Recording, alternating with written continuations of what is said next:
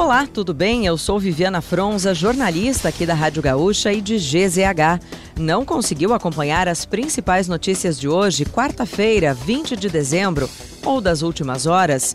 Eu vou trazer aqui para ti, antes que o dia acabe, o nosso resumo diário de notícias do fim da tarde. Oferecimento Serrana Solar, a minha escolha certa.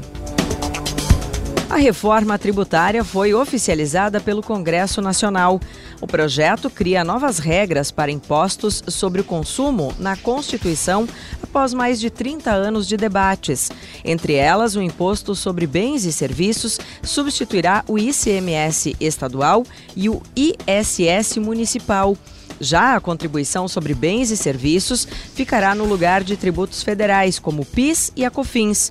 A sessão solene contou com a presença dos presidentes da República, Luiz Inácio Lula da Silva, do Congresso Nacional, Rodrigo Pacheco, e do Supremo Tribunal Federal, Luiz Roberto Barroso.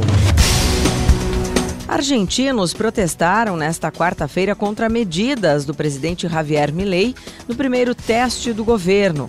As marchas visaram ao pacote de corte de gastos e redução de benefícios e reuniram cerca de 35 organizações sociais de esquerda do país. O novo governo elaborou um protocolo de segurança para impedir bloqueios de ruas, vias e pontes em manifestações na capital Buenos Aires. E a Defensoria Pública Estadual pediu à Vara de Execuções Criminais a interdição da Penitenciária Estadual de Charqueadas 2. Inaugurada no final de novembro na região carbonífera, a prisão, com capacidade para 1.650 detentos, está sendo questionada devido às condições de calor nas celas e abastecimento de água. O governador Eduardo Leite confirmou em entrevista à Rádio Gaúcha nesta quarta-feira que seguirá adiante com cortes de benefícios fiscais como plano B para aumentar a arrecadação de impostos no Rio Grande do Sul.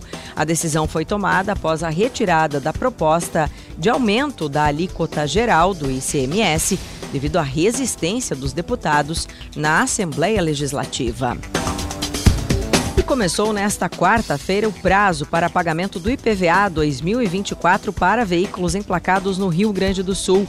O imposto poderá ser quitado de forma antecipada ou parcelado em até seis vezes. O motorista que pagar o IPVA até 28 de dezembro terá redução de até 28%. O desconto também vale para quem quitar até os três primeiros meses do ano. Para fechar o nosso resumo de notícias, antes que o dia acabe, tem a previsão para amanhã. O sol volta a predominar em todo o Rio Grande do Sul nesta quinta-feira. Pancadas de chuva podem ocorrer no período da tarde, mas não terão grandes acúmulos de água. Em Porto Alegre, a temperatura máxima será de 31 graus Celsius e a mínima de 23. Já a faixa litorânea do estado pode ter ventos fortes ao longo do dia.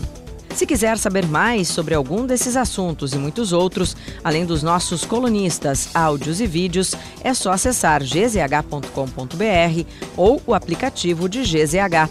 Amanhã a gente volta aqui antes que o dia acabe.